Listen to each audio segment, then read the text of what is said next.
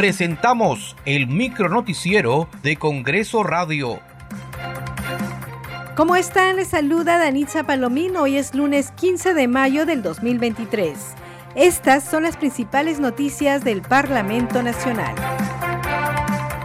La Comisión de Fiscalización aprobó el informe final que propone formular acusación constitucional contra el expresidente de la República, Pedro Castillo, por la presunta comisión del delito de organización criminal, colusión, tráfico de influencias, negociación incompatible o aprovechamiento del cargo. Asimismo, propone acusar al exministro de Vivienda, Heiner Alvarado, por la presunta comisión de organización criminal, cohecho pasivo, propio, colusión y negociación incompatible. Llegamos a la conclusión que el expresidente José Pedro Castillo Terrones era la cabeza principal de la organización criminal, habiendo cometido diversos delitos junto a Heiner Alvarado López y a Salatiel Marrufo Alcántara al haber favorecido a sus familias, amigos, empresarios y funcionarios con el direccionamiento de las obras del decreto de urgencia 102-2021.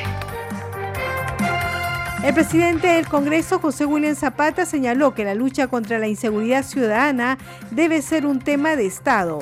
Fue durante su participación en el foro denominado Reformas necesarias en materia de seguridad ciudadana, organizado por el tercer vicepresidente del Parlamento, Alejandro Muñante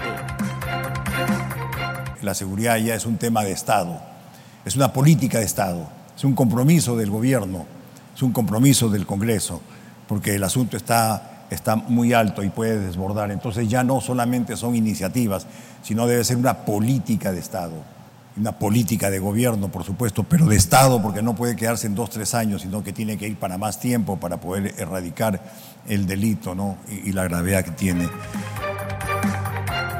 La Comisión de Ética Parlamentaria aprobó iniciar investigación preliminar a las congresistas Rocío Torres, Cati Ugarte y María Cordero por presuntos recortes de sueldo a sus trabajadores.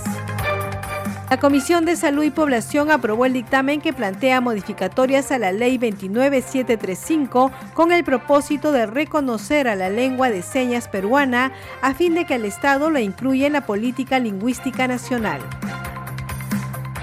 Muchas gracias por acompañarnos en esta edición. Nos reencontramos mañana.